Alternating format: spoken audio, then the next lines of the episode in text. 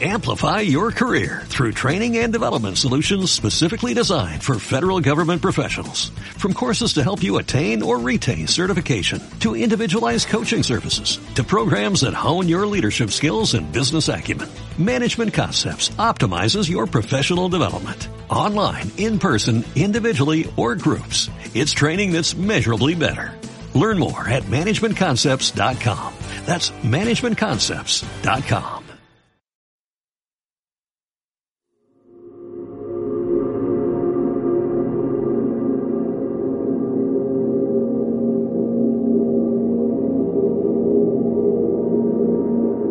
Hablando desde la Atalaya, el podcast de ciencia y tecnología para los aficionados de mente inquieta.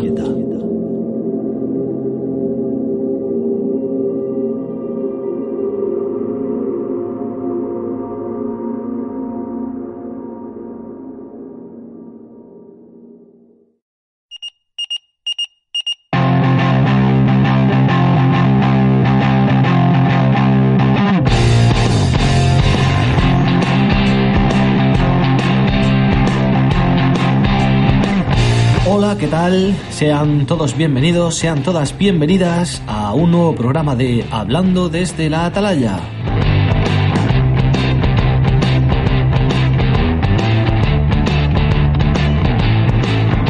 Mi nombre es Víctor Gabaldón y les envío un saludo desde la cima de esta atalaya, construida en un planeta a las afueras de una galaxia de este inmenso universo. Hoy, en este programa, vamos a hablar eh, sobre los rover o los astromóviles, eh, vehículos construidos por el hombre con movilidad que se han lanzado más allá de nuestro planeta. Para ello vamos a comenzar remontando, haciendo un poco de historia, viendo los orígenes, las primeras misiones y eh, iremos avanzando hasta llegar a, la época actual y a las misiones más modernas, más complejas, donde ya hemos enviado vehículos eh, que constan de, de equipamientos y, y de tecnologías mucho más avanzadas y mucho más modernas que las primeras que veremos.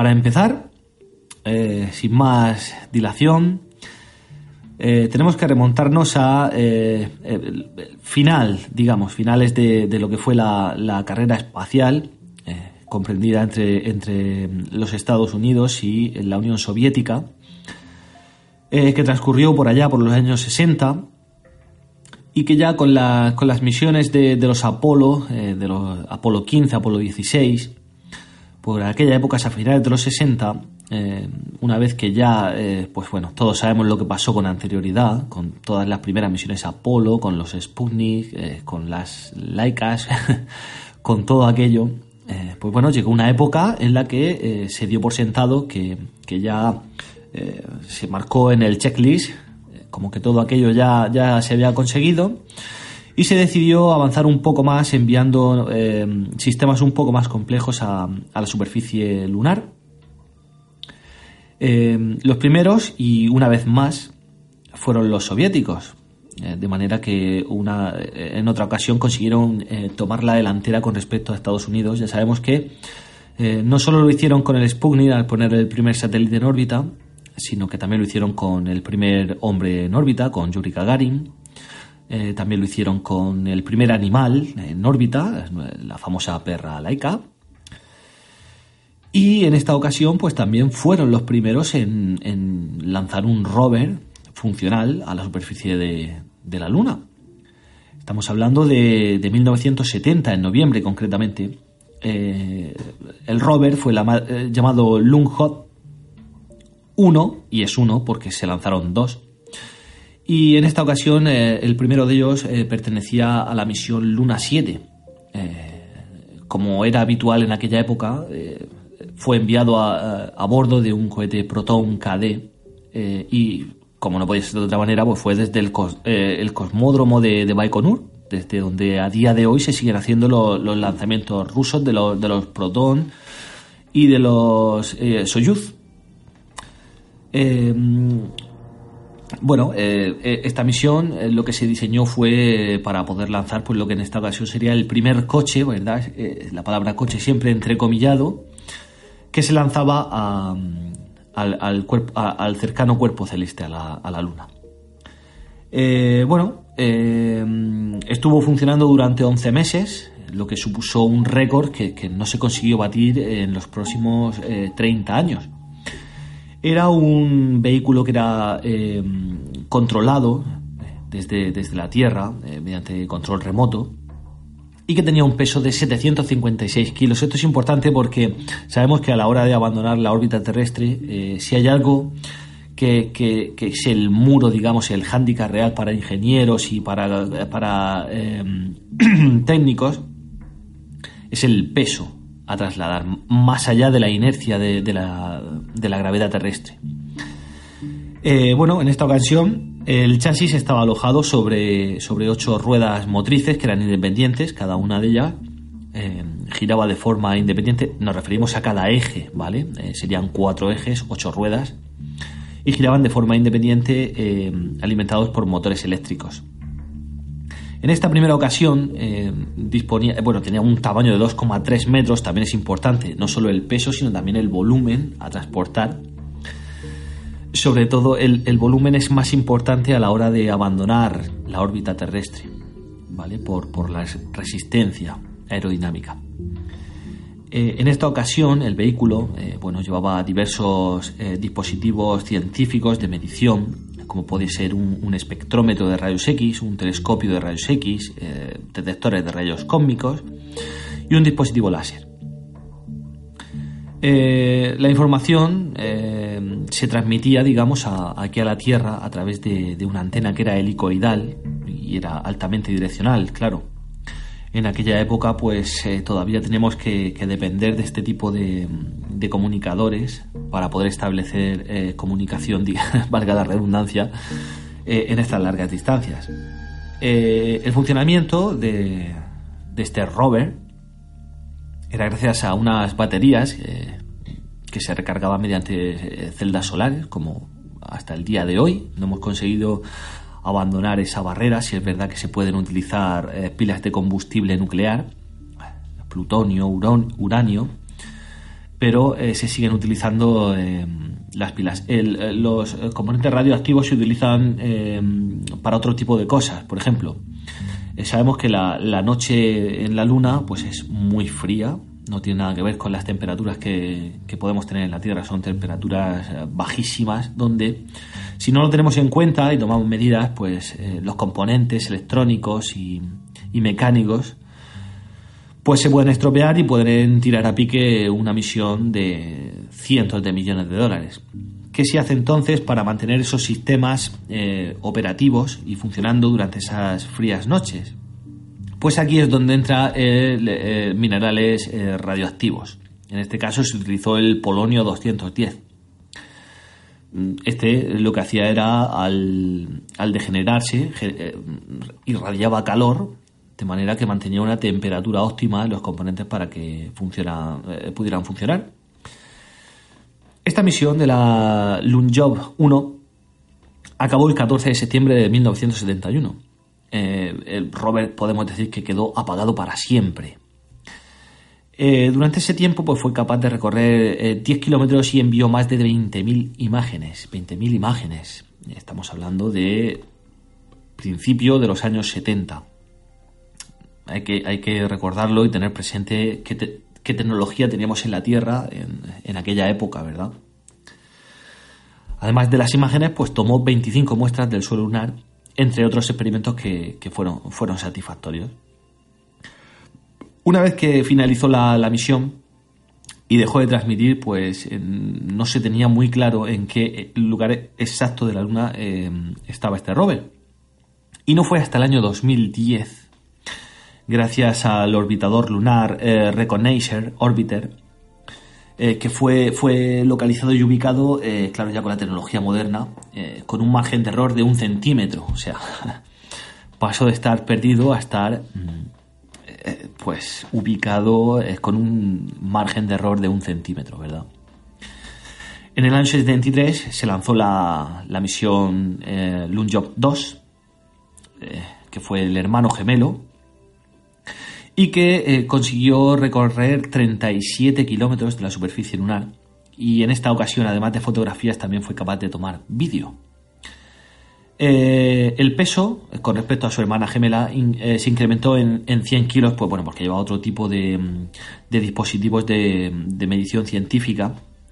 Pero en esta ocasión eh, la misión duró 5 meses y fue porque el polvo lunar, ¿verdad?, obstruyó lo que fueron lo, que eran los, radiadores de refrigeración del rover y a los 5 meses, pues eh, sufrió un sobrecalentamiento que, bueno, pues que, literalmente la dejó frita.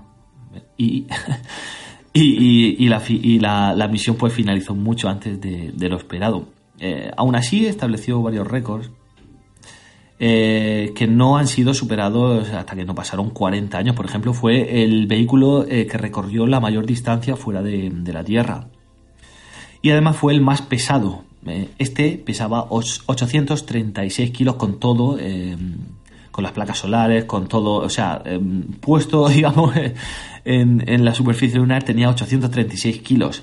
El récord ya muchísimos años después se lo arrebató el Curiosity con 900, o sea, estamos hablando de 70 kilos aproximadamente más.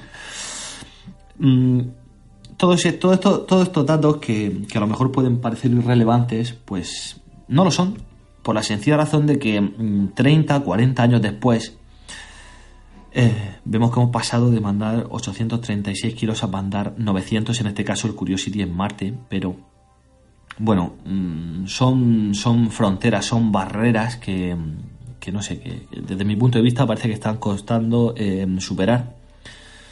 Por supuesto, eh, el principal problema o el hándicap que tenemos es la propulsión y el combustible que se utiliza ahora, a día de hoy, a fecha de finales de, 2017, eh, hay varias empresas que ya están haciendo experimentos con nuevas motorizaciones que, no dependan de, ni de combustibles sólidos ni de, ni de los combustibles que se están utilizando hasta ahora, eh, con mezcla de oxígeno líquido y tal, sino que ya se está empezando a experimentar con el metano.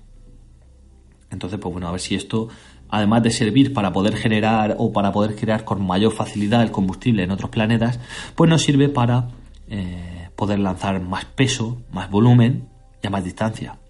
Ese, digamos, que sería el objetivo actual de, eh, pues del desarrollo en, la cohetería espacial. Bueno, eh, siguiendo con los rovers, aunque no sea un orden cronológico en fechas, si lo vamos a hacer por eh, ubicaciones y vamos a terminar con los rovers que se han mandado a, en este caso a la Luna. Tenemos eh, el rover Yutu, eh, que pertenece a la Agencia Espacial China, a la CNSA, y que llegó en diciembre de 2013 como parte de la misión Chang'e 3. ¿vale? Recordemos que las misiones que, que China, que la Agencia Espacial China eh, ha mandado a la Luna, pues son las Chang'e, la 1, la 2, la 3, la 4, la 5. Bueno, eh, no en todas ellas son rover, eh, pueden ser orbitadores y pueden ser, bueno, en fin. En este caso, la Chang'e 3 sí llevaba un aterrizador con un rover. Era muy pequeño en comparación con lo que hemos visto, medía mm, un metro y medio de envergadura y solamente pesaba 120 kilos, ¿verdad? En comparación con los 836 eh, en el caso anterior de la Lunjob 2. Em, pero hubo un problema, hubo un problema eh, que, con lo que no contaban los chinos y era que, bueno, eh, la misión fue perfecta, el lanzamiento, em, la transferencia Hoffman hacia la Luna, aterrizó o alunizó en este caso, ya sabemos que desde hace unos años la comunidad científica autoriza nos autoriza, eh, de forma entrecomillada, ¿verdad? Nos da el visto bueno para utilizar la palabra aterrizar con todos los astros. Simplemente hay que acabar la frase diciendo eh, el nombre del astro. Ya no hace falta eh, em, decir martizó. No, ya podemos decir que aterrizó en Marte. Y en este caso, pues no hace falta decir alunizar, simplemente aterrizó en la Luna, ¿vale? Bueno, pues como decíamos, hubo un problema con esta misión, ya que eh, aterrizó y hasta allí fue bien, pero en la segunda noche lunar fue incapaz de moverse eh, tras reportar diversos problemas. De manera que a pesar de, haber podido enviar valiosos datos científicos, pues no pudo cumplir con las expectativas, porque sí, eh, llevaba resonantes, llevaba mm, para tomar muestras de temperatura, de atmósfera, de varias cosas, y claro, la idea de mandar un rover es poder hacer esas mediciones en, distintos puntos de la superficie. Pero en este caso no pudo ser así, de forma que a partir de esa segunda noche, eh, aunque sí siguió reportando datos, fue de manera absurda ya que no se pudo mover. Entonces, pues claro, los, resultados eran siempre los mismos. Eh, entonces, pues bueno, sí, fue un pequeño chasco, digamos, para, para los chinos, pero eh, bueno, ahí quedó. Eh, quiero decir, no, eh, no es fácil el, hacer un satélite, mandarlo a, un cuerpo celeste y hacerlo aterrizar, sobre todo cuando no tiene atmósfera. El mismo caso que nos vamos a encontrar ahora cuando repasemos los, las misiones a, Marte. El principal, el principal problema que tiene Marte es el, el de la reentrada y el aterrizaje, porque en la Tierra, por ejemplo, disponemos de una atmósfera eh, que a la hora de, que las misiones, por ejemplo, regresen, todas las misiones que se mandaron a la Luna, que luego tuvieron una, segunda parte en esa misión que, correspondía al retorno, disponemos de una atmósfera que lo que, que consigue es frenarnos. Además, no, es un buen freno. Eh, que incluso em, se utilizan varias órbitas para que la velocidad vaya, si, la velocidad que llevamos es eh, muy alta, pues para ahorrar combustible, que decimos que es el problema fundamental, pues lo que se hacen son varias pasadas a una baja órbita, de forma que la misma atmósfera nos va frenando hasta que alcanzamos una velocidad óptima de reentrada. decimos que en astros como la Luna o como Marte en este caso, que apenas tienen atmósfera, pues es muy complicado, porque nosotros cuando lanzamos una misión a Marte eh, llegamos a muchísima velocidad, llegamos a en torno a, 30 40 mil kilómetros por hora. Entonces, al no tener una atmósfera que, con la que podamos frenar, pues eh, es muy complicado. De hecho, hay, ya haremos un, programa con las misiones fallidas a, Marte. Tenemos eh, el, ejemplo reciente de la, de la misión ExoMars de la Agencia Europea, de la ESA, que precisamente eh, a la hora de reentrar no frenó lo suficiente y se estrelló contra la superficie marciana. Pues no es la única ni posiblemente será la última y este problema pues es bastante habitual. Bueno, eh, seguimos con eh, rover o astromóviles enviados a la Luna.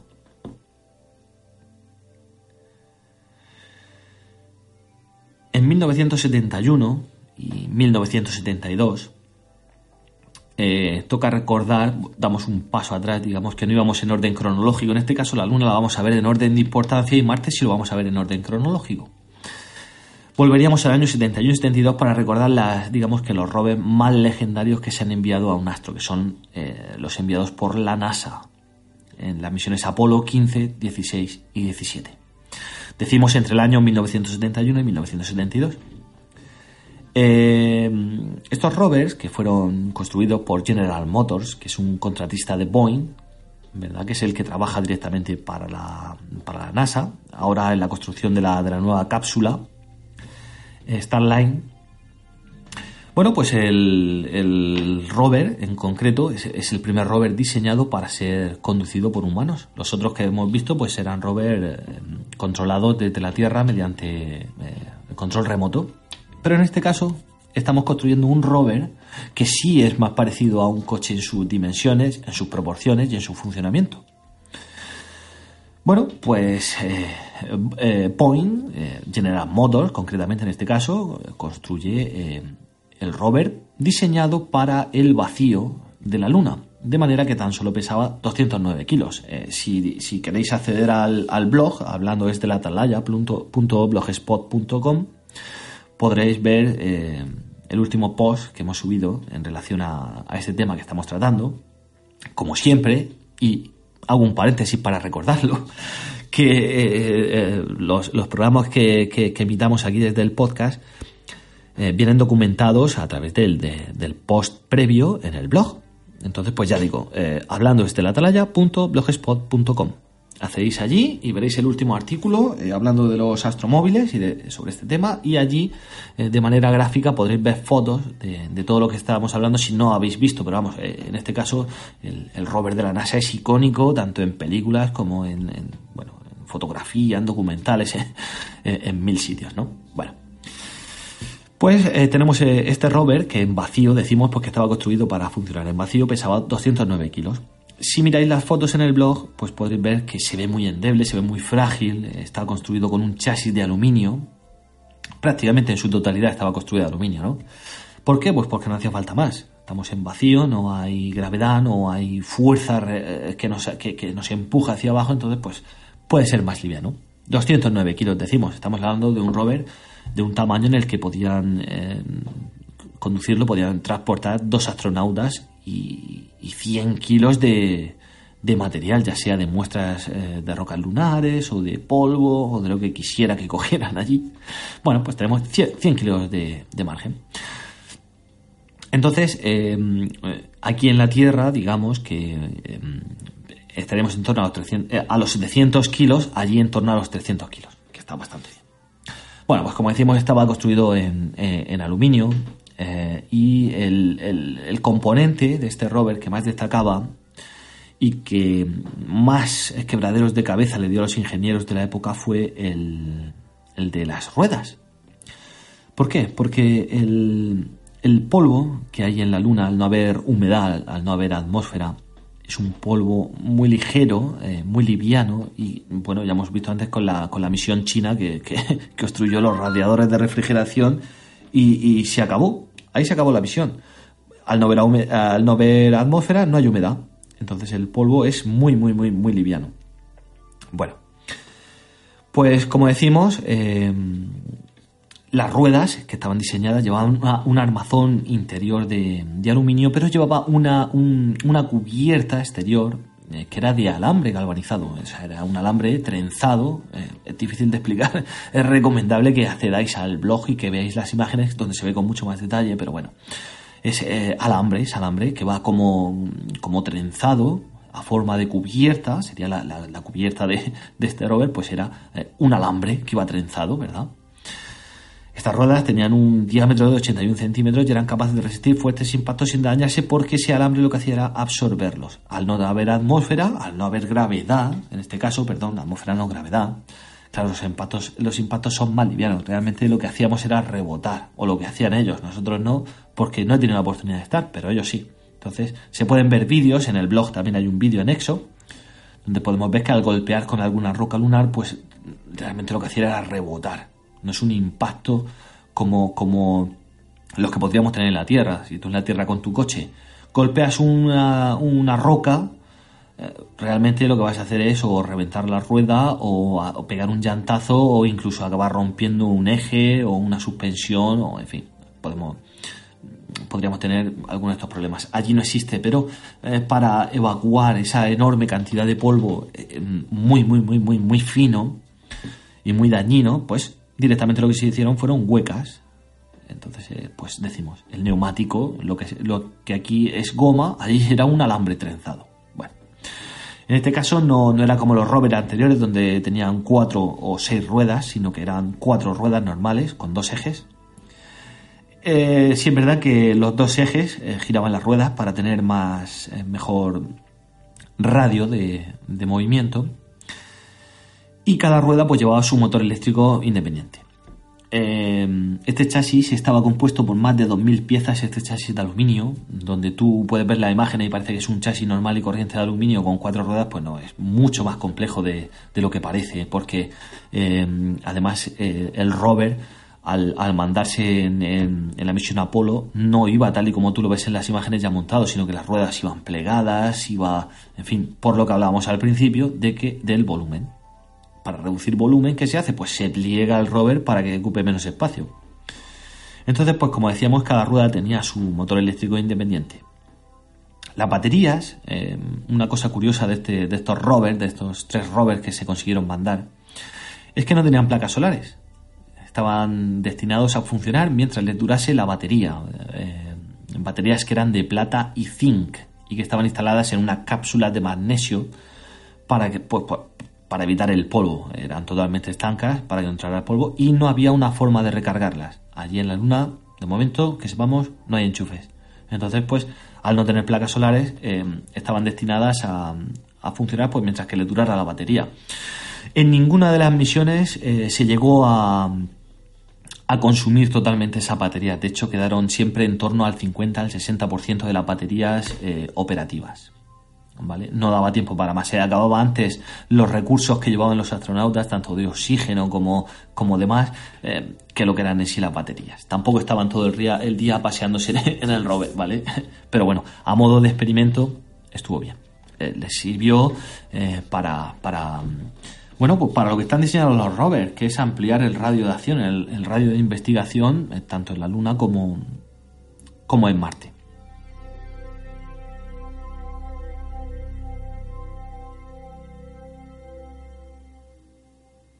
Bien, pues hablando de Marte, vamos a, empezar a, vamos a repasar un poquito los, los rovers, los astromóviles que, se han enviado allí. En este caso sí sí lo vamos a hacer en, en, orden cronológico.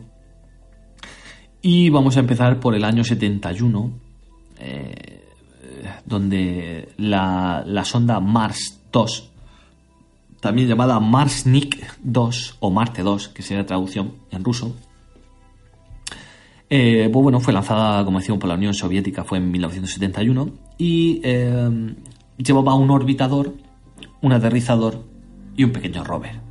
Eh, muy pequeño. Em, esta misión, la Mars 2, eh, tenía una hermana, una hermana gemela que fue la, que, la, que vino a continuación, que era la Mars 3. Eran totalmente idénticas, ¿vale? llevaban un, módulo extenso, acoplado, y bueno, la, idea era pues aterrizar suavemente, digamos que, que, fue la primera misión, ¿no? En la que se intentó aterrizar algo sobre la superficie de Marte. Y eh, bueno, pues la Master 2, eh, su, objetivo principal era eh, realizar un aterrizaje suave. lo que pasa es que la secuencia de descenso, pues bueno, del aterrizador falló y la nave impactó contra la superficie. Esto que estamos hablando ahora de la, de la, de la ExoMars, de la, de la ESA, pues bueno, pasó, pasó exactamente lo mismo.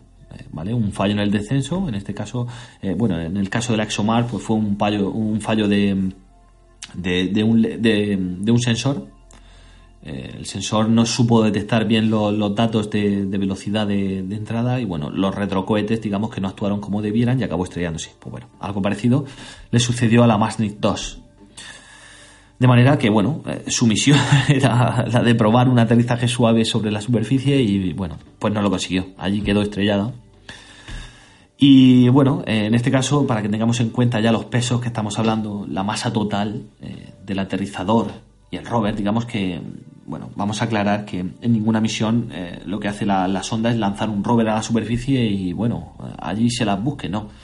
Siempre lleva un aterrizador, un lander, que es el que desciende, se posa sobre la superficie, despliega unas rampas y entonces el rover que va dentro o, encima, pues desciende por esas rampas y comienza su misión, ¿vale? Pero siempre tiene que ir acompañado de un lander, de un aterrizador.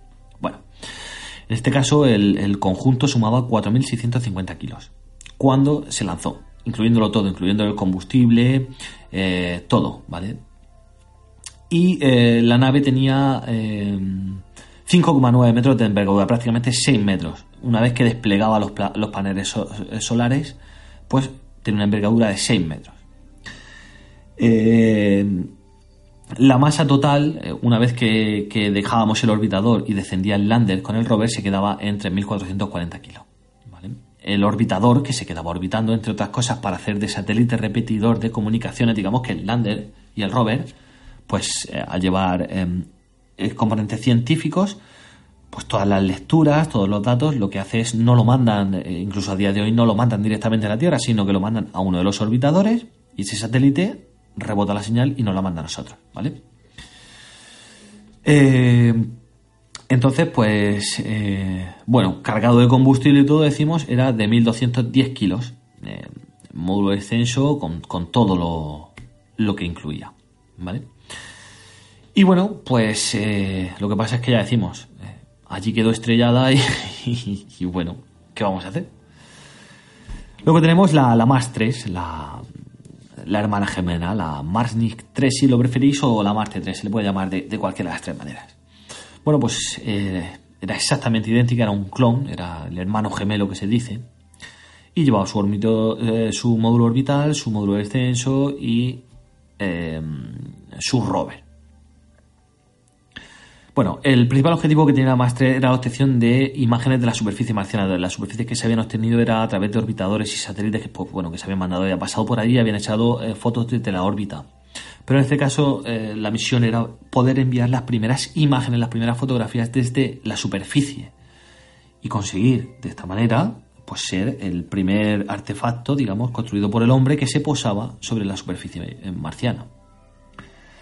Eh, bueno, había varias, mm, varios objetivos de esta fotografía, no solo la superficie, sino también pues las nubes vistas desde abajo, eh, ver un poco pues el cielo, el horizonte, eh, los instrumentos que llevaban que sí que eran muy básicos, pero bueno, eran fundamentales porque lo que querían era determinar, por ejemplo, la temperatura, no sé, la topografía, la composición de las propiedades físicas de la superficie, propiedades atmosféricas, medir el viento solar, los campos magnéticos, bueno, pues en fin, esa serie de instrumentos que a día de hoy se siguen mandando pues para comprobar si, eh, si, coinciden las lecturas pues en distintos puntos del planeta, ya que bueno, son varias, ahora veremos, son varios los aterrizadores.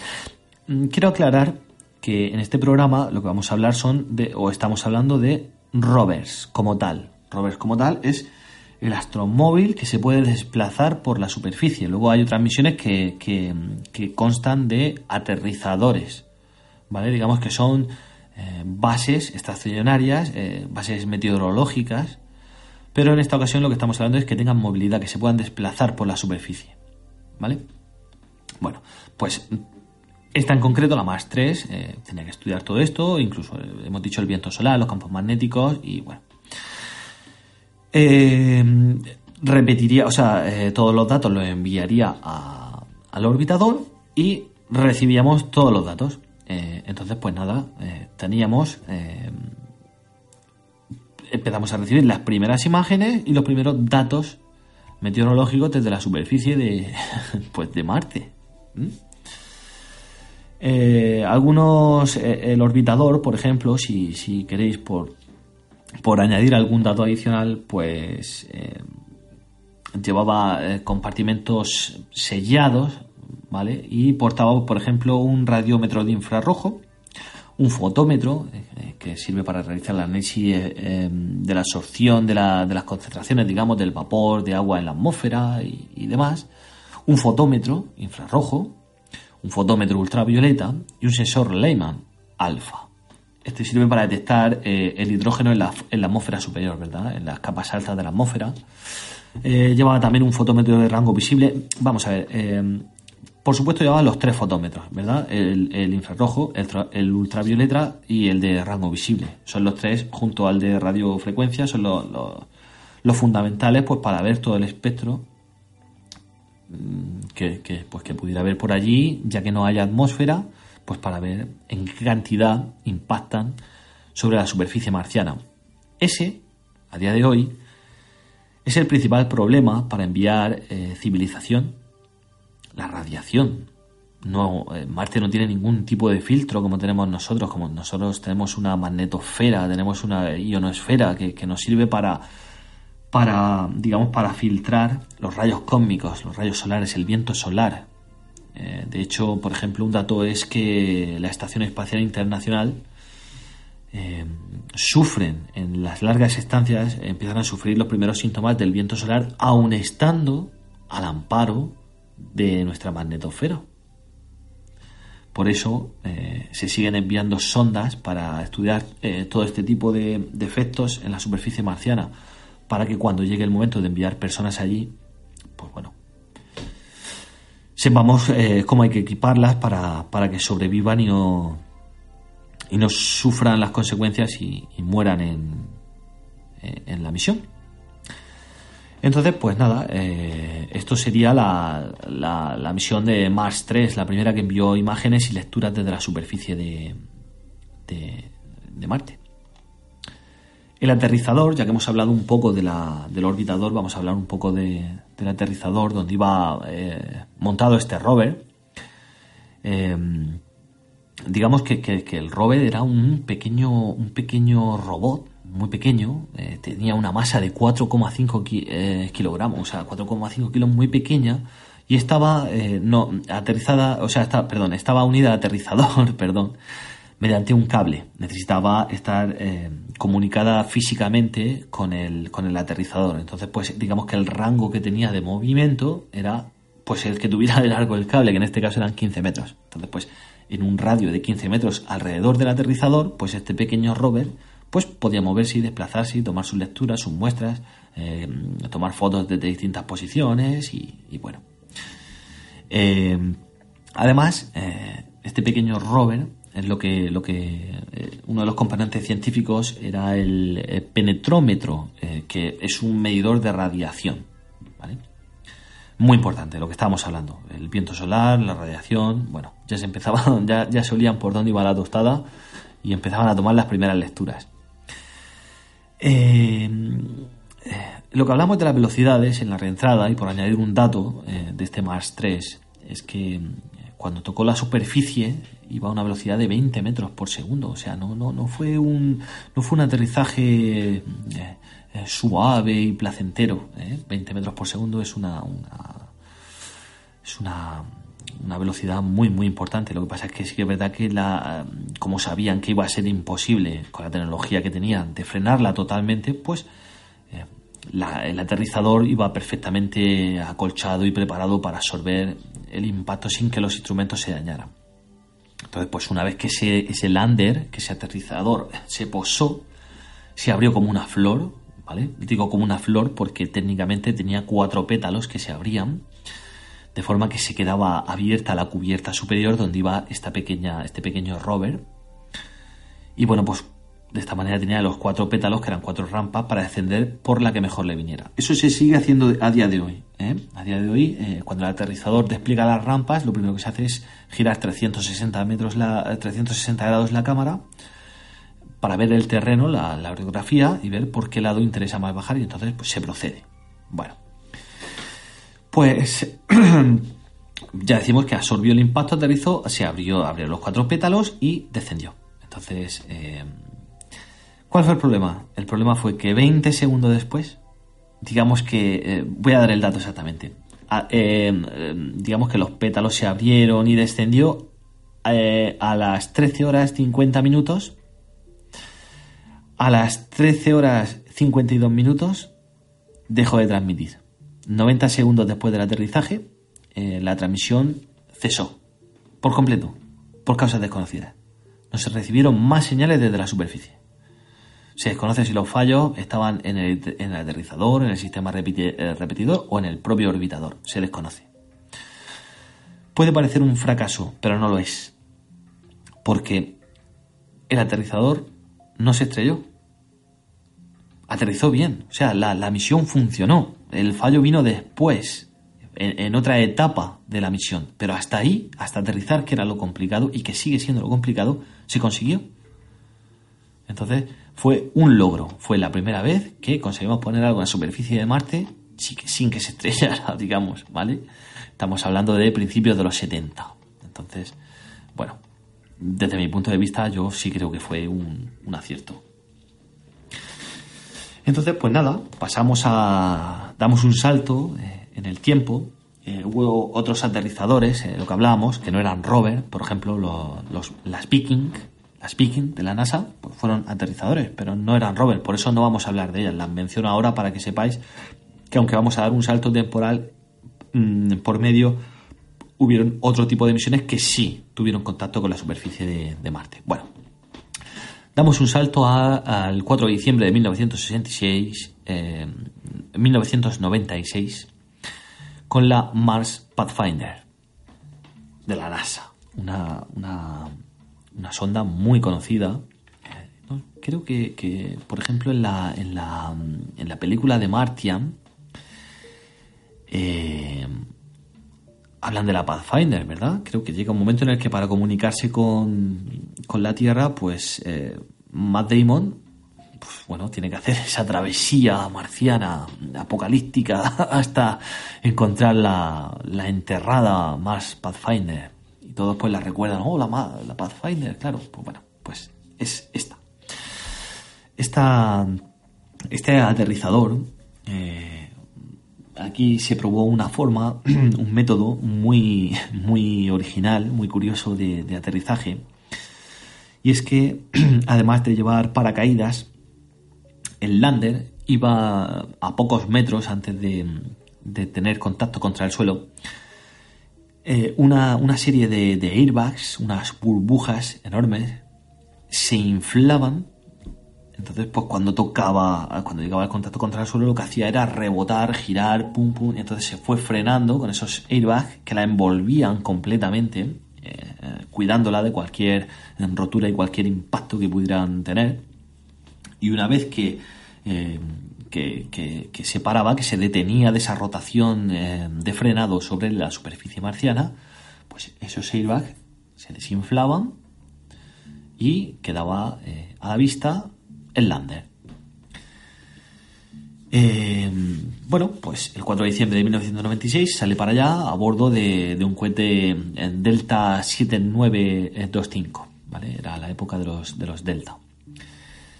En este caso, el rover que iba en su interior es el Sojourner. Eh, este, este rover tenía seis ruedas, ¿vale? Hemos visto rover de 8, de 4, en este caso pues tenía 6 y tenía un peso de 10 kilos, ¿vale? Era bastante pequeño, eh, estaba diseñado para, tener un radio de acción aproximadamente de unos 500 metros desde el aterrizador y tenía una velocidad, pues bueno, sorprendente porque era una velocidad de un centímetro por segundo. ¿eh? No vamos a, en principio no, no vamos a Marte a, hacer carreras ni a batir récords de velocidad, vamos a otras cosas, entonces pues con un centímetro por segundo es más que suficiente. Eh, estuvo 83 días eh, operativo sobre la superficie y, la Sojourner consiguió enviar a la Tierra eh, más de 550 fotografías, complicó análisis químicos en más de 16 lugares. y bueno, por eso es tan importante el tener un vehículo que se pueda desplazar por la superficie, porque las lecturas nunca son las mismas. Si podemos desplazarnos y tomarlas en distintos sitios. Este rover eh, tenía 65 centímetros de largo y 48 de ancho, o sea, eh, es una cosita muy pequeña, una altura de 30 centímetros. Y decimos que en la Tierra tenía un peso de 10 kilos, o sea que era, un, robotito pequeño que, bueno, eh, había que andar con mucho ojo a la hora de moverlo por la superficie porque cualquier montículo, cualquier piedra un poquito voluminosa, pues bueno, podía dar al traste con la misión. Eh, la misión, que en un principio estaba mm, diseñada para durar un mes, como hemos dicho, y una semana, pues bueno, como, como ahora veremos que pasó en, casi todas las misiones que se mandaron allí, los límites fueron excedidos, em, fueron excedidos tres veces y doce veces, 12 veces respectivamente, o sea que, que, al final em, estuvo hasta el 27 de septiembre de 1997, ahí ya la dieron por perdida. Ahí ya, digamos que podía, que, se dio por finalizada la, la, misión de la Sojourner a bordo de la Mars Pathfinder. ¿Vale? A continuación, en 2004, eh, saltamos a la, a la misión Spirit, también muy conocida, muy conocida.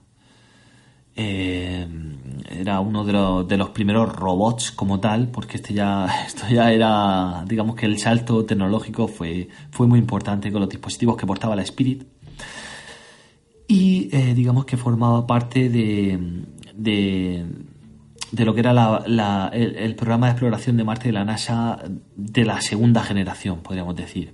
Eh, entonces, pues nada, la nave consiguió aterrizar el 3 de enero del 2004 eh, y estuvo operativa hasta marzo del 2010. Mm, estuvo seis años operativa. Estamos hablando de que en un, en un momento eh, la Spirit eh, se diseñó para tener una duración de 90 soles. Ya sabéis que en Marte no son días, son soles, porque eh, el día como tal dura 24 horas y casi 40 minutos. Entonces, en vez de llamarlo días, se le llama soles. Referencia que también, eh, volviendo al ejemplo de antes, pues podréis haber visto en, en, la película de Martian, de Matt Damon. Bueno. Eh, en este caso, que estaba, como decíamos, diseñada para durar 90 soles, pues se alargó durante varias ocasiones hasta el 12 de junio del 2007 eh, cuando habían pasado 1.223 soles. ¿eh? O sea que, eh, digamos que una vez que se llegó a esa, cifra de los 90 soles, bueno, se decidió, NASA decidió pues seguir adelante. ¿Por qué? Pues porque el rover estaba funcionando adecuadamente y bueno, pues, ¿por qué no? ¿Verdad? Para, para volver a mandar, para invertir en una, en una nueva misión, pues aprovechemos la que tenemos ahora mismo allí. Bueno, ¿Qué consiguió la Spirit? Pues por ejemplo mandar la primera imagen en color. Todas las imágenes que hemos recibido hasta esa fecha eh, habían sido en blanco y negro. ¿Por qué es más difícil enviar en color? Pues porque el peso, los datos que hay que enviar son más complejos y, necesitan más capacidad. Entonces, pues bueno, no fue hasta el año 2004 cuando pudimos empezar a enviar imágenes en color. Además fue una, una panorámica, y fue una de las imágenes con más resolución que se han tomado de la superficie de Marte. Tiene 12 millones de píxeles. ¿eh? Tiene un tamaño, digamos, de 4.000 por 3.000 píxeles, cosa que está muy, muy bien para enviarla desde Marte hasta aquí. ¿Qué más consiguió la Spirit? Pues, por ejemplo, fue el primer, el, primer rover que taladraba una piedra en Marte. ¿eh? Eh, tenía a su disposición o disponía de un taladro, era la primera vez que se hacía tenía un taladro y llegó allí, bueno, y taladró la primera roca. Eh, por dato curioso, o como dato curioso, la piedra en cuestión, que se le bautizó como Adirondack. Para curioso, pues un, dato adicional. Vale. Eh, fue la primera vez, lo hizo en el Sol 34. Fue una. Además, hay muchas imágenes de, de este evento, que lo hizo a través del de, taladro y una herramienta de abrasión y tal, bueno, entonces consiguió hacer un agujero de, de 45 milímetros por 2,9 milímetros de profundidad. Fue un agujerito, fíjate, casi 3 milímetros de profundidad, pues bueno. Entonces, pues nada, si buscáis por internet o si os interesa, eh, podréis encontrar fotos de, esta curiosa piedra. Eh, bueno, a partir de ahí, pues bueno, tomó muchas más imágenes, tomó muchas más panorámicas. Eh, encontró, por ejemplo, pistas de agua, eh, pruebas directas, según los científicos, una vez que analizaban las pruebas, pues bueno, una, una de esas pruebas, las pruebas químicas, determinaron pues que, sí, que, había estado en contacto con agua y, que allí había habido agua. hubo un momento, un punto en, en esta misión en la que, bueno, pues se llevaron una grata sorpresa, ya que el 9 de marzo de 2005, 2005 eh, eh, este, este rover, que iba alimentado por baterías, las cuales se cargaban mediante paneles solares, pues el viento durante los días fue depositando polvo en estos paneles solares y de forma que va disminuyendo su eficiencia. Entonces, pues nada, decimos que el 9 de marzo eh, los paneles, digamos que estaban a una capacidad de un 60%. ¿Eh? Estábamos ya cerca de la mitad de la vida útil de, esos paneles. Pero hubo una tormenta de arena y lo que eh, ocasionó, al no haber atmósfera, el viento no es como lo conocemos aquí. Vuelvo otra vez al ejemplo que nos va a venir muy bien en este programa de de la película de Martian. Si la habéis visto, eh, sabréis que al principio, cuando, eh, cuando el protagonista queda abandonado en este planeta, es porque hay una tormenta enorme de, viento y polvo que hace peligrar la integridad y la estabilidad de la nave y bueno, tienen que despegar para que no, para que no vuelque aquello y se venga todo a pique. Bueno, eso es imposible en Marte. ¿eh? Hay que aclararlo porque al no haber atmósfera, el viento lo máximo que consigue es mover pequeñas motas de polvo en suspensión jamás podría volcar un cohete, una nave espacial, zarandear una persona o volcar un rover. Como he visto vídeos de pseudocientíficos por internet, por YouTube, donde hablan de que, es de que no entienden cómo, eh, al haber fuertes vientos sobre la superficie marciana, los rovers no son zarandeados, volcados y tal. Es por dos motivos. Uno es porque esta gente ha investigado poco y segundo es porque no hay atmósfera. Al haber atmósfera no hay presión. El viento no es como lo conocemos aquí. Bueno, tras este paréntesis, digamos que esa, esa tenue, esa tenue brisa, por decirlo así, pues bueno, mira, limpió los paneles solares y eh, pasaron de estar al 60% al 93%. Al día siguiente, el, día, el 10 de marzo del 2005, ¡pum! Era como si acabaran de aterrizar prácticamente. Tenían a su disposición el 93% de, de, la utilidad de, las placas solares.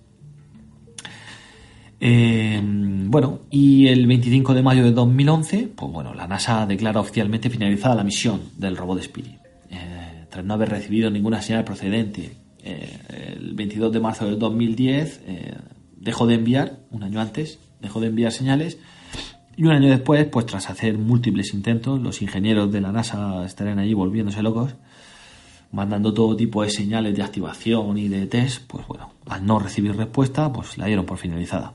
Fecha 22 de marzo de 2010.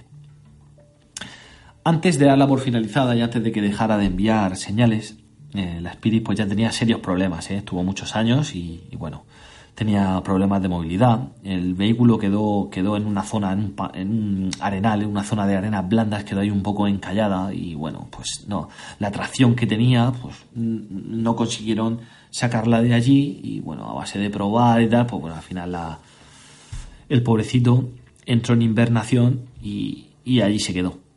Nunca más se, se le volvió a tener eh, voy a dar un dato adicional y es que las señales se enviaban desde el DSN. Es importante conocerlo porque es desde donde se mandan las misiones de espacio profundo, a Marte en este caso. Y bueno, es la red de, espacio profundo que tiene la NASA, ¿eh? la DSN. Tiene enormes, tiene gigantescas antenas por todo el mundo, desde California, eh, Australia, incluso en Madrid. ¿vale? En Robledo de Chabela tiene, tiene una antena que pertenece a esta red de espacio profundo DSN pues incluso desde la antena de Madrid se intentó enviar señales de activación o señales de, consulta y, bueno, no se consiguió respuesta y se dio por finalizada. Eh, pasando por orden cronológico, seguimos y eh, nos vamos a Opportunity. Fueron dos, digamos que Spirit y Opportunity fueron dos misiones prácticamente conjuntas y bueno, fue enviada en 2004 y era el segundo de los vehículos robóticos que se enviaban a, a Marte con, un alto contenido o alta tecnología científica. ¿Vale? Los componentes que, tenía eran, eran ya cosas que, que, bueno, que eran laboratorios portátiles, ¿eh? Prácticamente. Entonces, pues nada. Eh,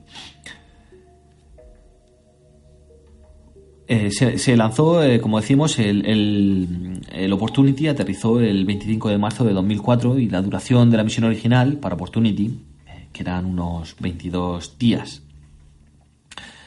esperaban, todos los, miembros de, de, la misión esperaban que pudiese, que pudiese pues, durar mucho más tiempo, claro, en vista de lo que, de lo que, de lo, de lo que había durado la, la Spirit bueno, ¿por qué no? Iba a durar el Opportunity un poquito más. Eh, entonces, pues bueno, se fue prorrogando, se prorrogó durante, durante varias ocasiones. ¿eh? Eh, una vez que se alcanza la fecha propuesta en, un principio, pues se decide a, tenor de los resultados obtenidos si se prolonga o no se prolonga. En este caso, pues bueno, se prolongó varias veces y se fue más allá de, de los 250 días y bueno, pues muy exitosa. Por repasar algunas de las, de las metas científicas que, consiguió eh, el querido Opportunity, pues mira, eh, hizo la primera fotografía panorámica de 360 grados. Que no está nada mal. Podéis buscarla por Google y encontrarla y ya sabéis que desplazando el ratón pues tenéis una perfecta panorámica como si estuvieseis en la superficie de Marte y mirar a vuestro alrededor. Eh, se encontraron evidencias de agua y, cito textualmente eh, em, la reflexión tras analizar los, eh, los resultados de los expertos de la NASA. El agua líquida fluyó alguna vez por estas rocas. cambió su textura, cambió su química y ahora hemos sido capaces de leer las huellas que dejó uno de los componentes, cierro comillas, ¿vale? Uno de los, de los, eh, de los componentes científicos que llevaba pues era la de analizar, como he dicho, era, ya son pequeños laboratorios, pues bueno, eh, coger una pequeña roca, eh, segmentarla, analizarla por dentro, compuestos y tal, y llegaron a esta conclusión. además fue curioso porque la, la roca que se encontró estaba muy muy cerca de donde aterrizó Opportunity. Entonces, bueno, pues tras seguir con este tipo de análisis, se dieron cuenta de que las rocas eh, que se habían formado en presencia de agua. Eh, entonces, pues bueno, lo que decidieron o lo que se habían dado cuenta es que el Opportunity había aterrizado en una zona mojada por el agua. ¿Qué quiere decir esto? Pues que era una zona costera. Esto es un dato eh, importantísimo porque lo que quiere decir es que justo donde consiguió aterrizar el Opportunity hace millones de años era una costa, era un mar. Es eh, la, evidencia definitiva de que Marte, más allá de que hoy, a día de hoy tenga hielo en sus polos, tuvo mares. Sí, se especuló mucho la topografía, los orbitadores que habían hecho retrospecciones y tal, pues bueno, sí, se, especulaba, pero nunca se había hecho el análisis químico in situ de una roca que había demostrado tras el análisis químico de que allí había un mar. Entonces, eh, volviendo a citar una frase de, los científicos, eh, decía así, pensamos que el Opportunity se halla ahora en lo que fue alguna vez la línea de la costa de un mar salado en Marte. Esto fue dicho por el doctor Steve Squider de la Universidad de Cornell. Así es que dato fundamental que nos regaló nuestro gran Opportunity. Eh, y bueno, y por añadir otra, otra de las cosas que, otro de los datos importantes de, este rover fue que eh, consiguió mandar el primer perfil de temperatura atmosférica eh, ya el, medidor que tenía para mm, atmosférico de temperatura atmosférica, pues bueno, no, nos dio a conocer cómo sería realmente si, estuviéramos allí. No in situ, sino en general. Entonces, pues nada, eh, esto fue alguno de los grandes méritos de, de Opportunity, que recordemos que formó parte de una misión conjunta con la anterior mencionada Spirit. Y eh, ahora eh, saltamos a eh, Curiosity, quizás el más conocido, el más famoso y del que más imágenes hay purulando por la inmensidad de Internet.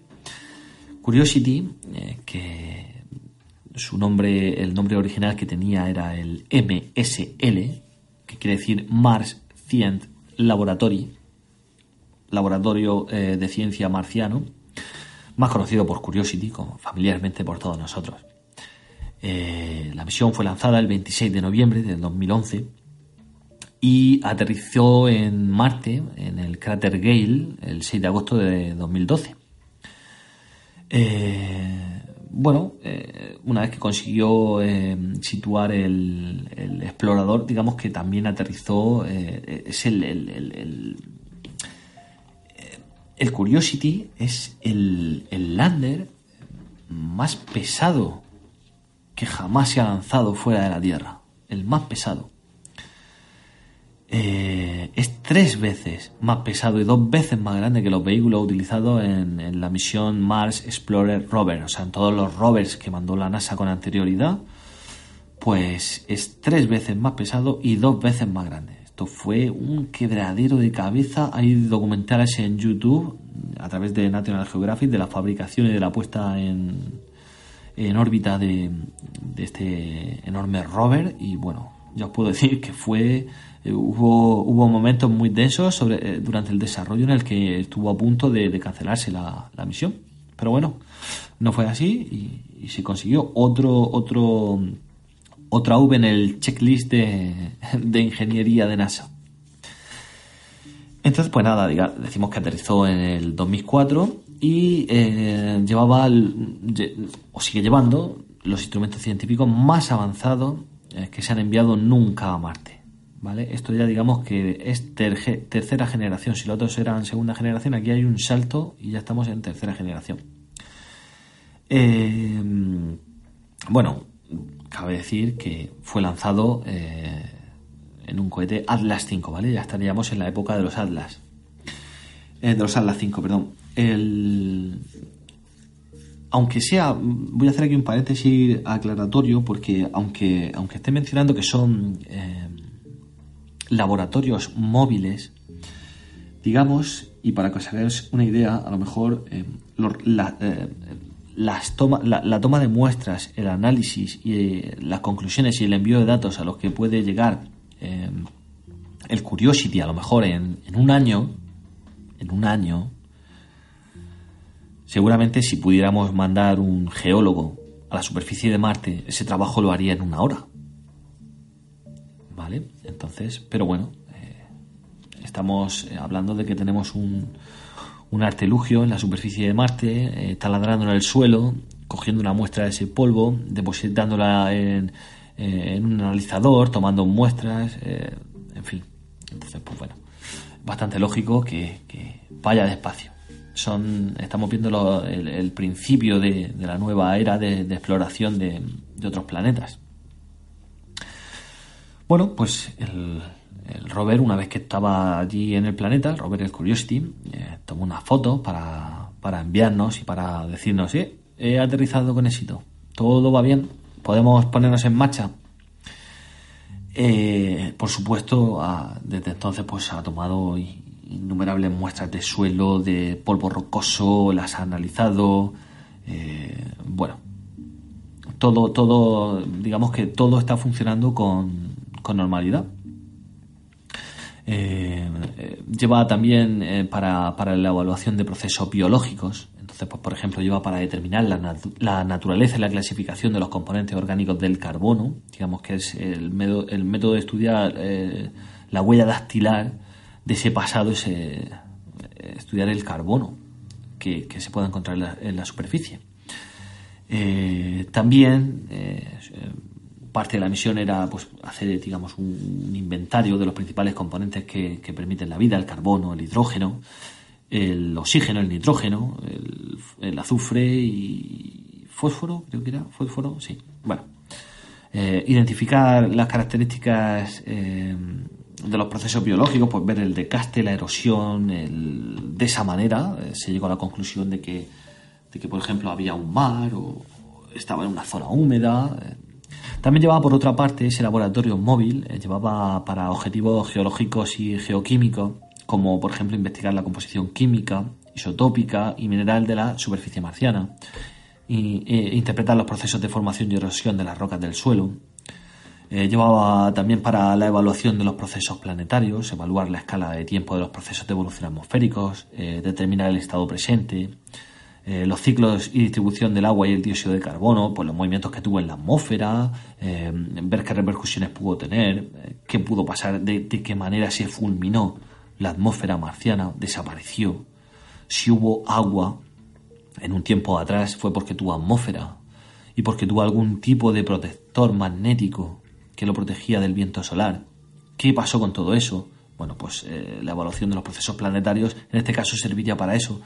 Eh, también tenía para eh, caracterizar el espectro de radiación de la superficie, pues la radiación cósmica, erupciones solares, neutrones, en fin, todo lo que pudiera arrojar luz sobre cómo, cómo se aniquiló ese protector, ese escudo que tenía el planeta.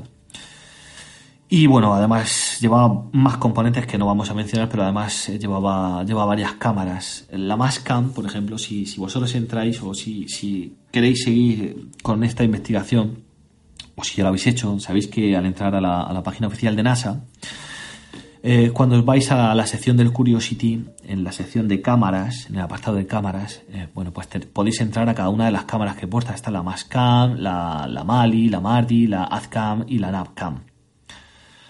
Navcam entonces, pues bueno, la, que más se suele utilizar, eh, si no sois químicos, ni sois físicos, ni sois geólogos, es la Mascam, que ofrece eh, fotografías de la superficie con un inmenso nivel de detalle. Podéis eh, verlas a baja resolución en la, misma página de, la NASA o incluso descargarlas a máxima resolución donde podréis ver muchísimos detalles de, de esa superficie marciana y bueno, y, ya pues a partir de ahí pues eh, podéis hacer lo que queréis con ellas, ¿no?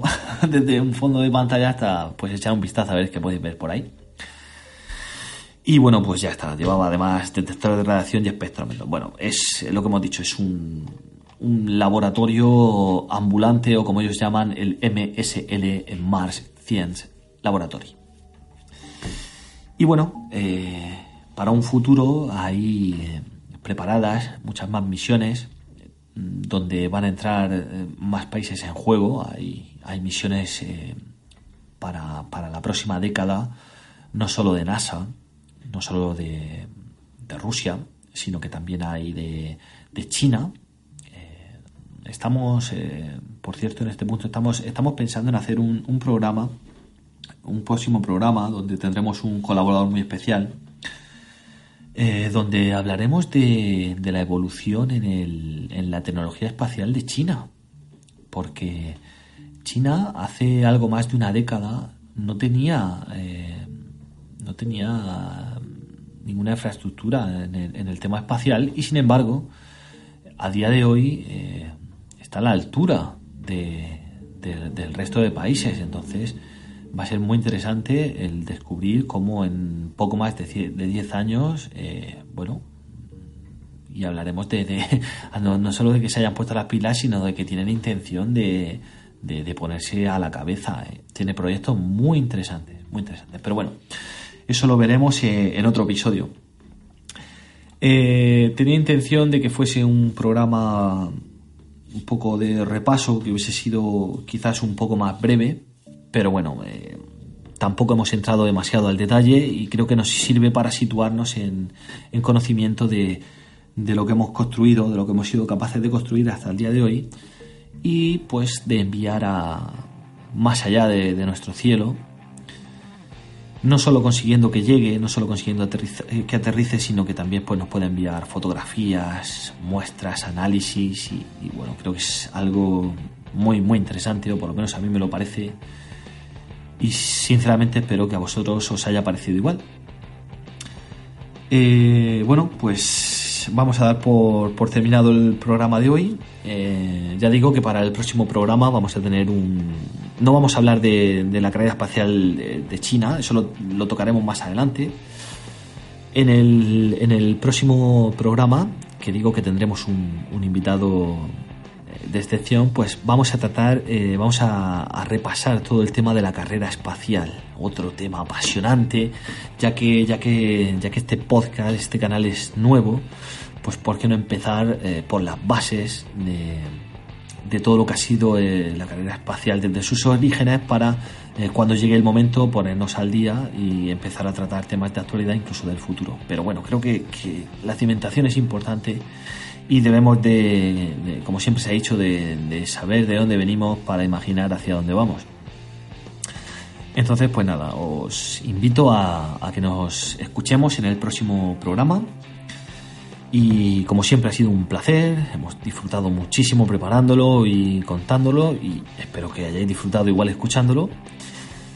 Y sin más, pues Víctor Gabaldón se despide de esta atalaya hasta el próximo programa. Un saludo, hasta pronto.